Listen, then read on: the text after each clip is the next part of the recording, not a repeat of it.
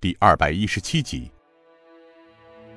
王文豪经昨日法场庭刑，又回大堂重审，身上除掉了刑具，经过一夜的调养，基本恢复本来面目。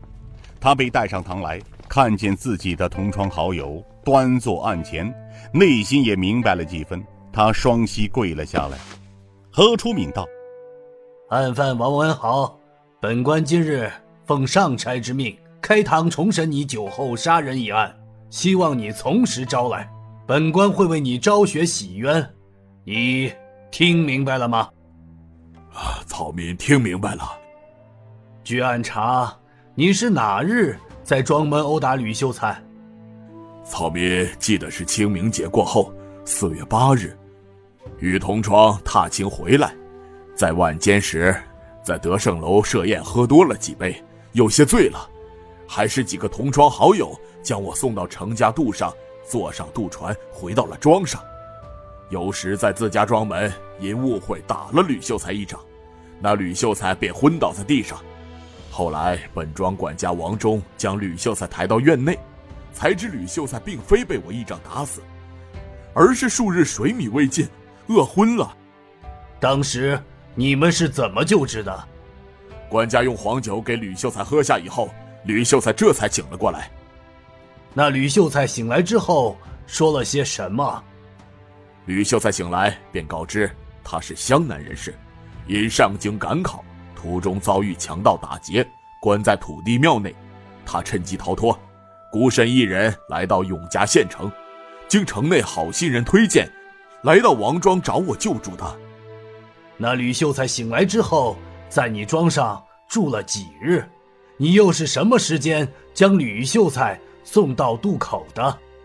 那吕秀才醒来后，我将他留在庄上调养七日，因他赶考在即，于本月十五日在庄上设宴，为我那吕兄弟送行，并赠银三百两。午时三刻，我与管家王忠亲自将他送到渡口，看着渡船离开，我们两人转回到庄上。何楚敏点了点头。哦，来人，端把椅子，让王庄主坐在一旁，待证人王忠。王家庄管家来到堂上，何出敏道：“下跪之人可是王忠？”回禀老爷，草民正是王忠。你可认识吕志文、吕秀才？认识，我家庄主收留他在庄上调养，是草民一直侍奉于他。本官再问你，那吕秀才在庄上几日？何日何时送他出庄的？曹民记得清楚，那吕秀才是八日傍晚来庄，在庄上调养了七日。四月十四日五时三刻，我与庄主将他送到渡口，看着他渡河而去，才返回庄的。何楚敏点头道：“好，证人王忠，你站在一旁。”来呀，带证人张阿四。张阿四被差役带上堂来。此人平日看去是一副诚实厚道的模样，可今日却有些不同。在他那失神的双眼中，显得有些躲闪，又是诚惶诚恐的样子。何敏初双目逼视着张阿四，一动不动，而这张阿四却低下头，似乎不敢与他对视。下跪何人？呃，草民，长家船工，张张张阿四，为何低头？展起面来。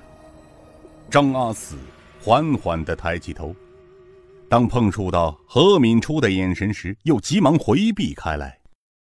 张阿四，本官问你，你必须照实回答，听明白了？张阿四点头道：“呃，听听听明白了。”张阿四。你可认得旁边这两人？呃，认认得，他他们是王家庄庄主王文豪和和和管家王忠。那好，本官再问你，去年曾经在你的船上发生过一起命案，你可记得？呃，是是记记得，当时是小的跑到王庄报的讯。何敏初点头道：“那死者是谁？”他他他他是上京赶考的举子，叫吕吕志文。你怎么知道死者叫吕志文的？是你事先知道的，还是他死后别人告诉你的？呃，是是是是他死前告诉小的的。那本官再问你，王庄主何时送吕秀才到渡口的？呃，是是是中午。啊啊不不不不对，是是是是下午。呃对，是下午送他来的。何敏初惊堂木一拍，吓得张阿四慌了神。他又摇手道：“哎哎不不不不对不对不对，是是是午时，是午时。那本官再问你，那吕秀才是什么时候死在你船上的？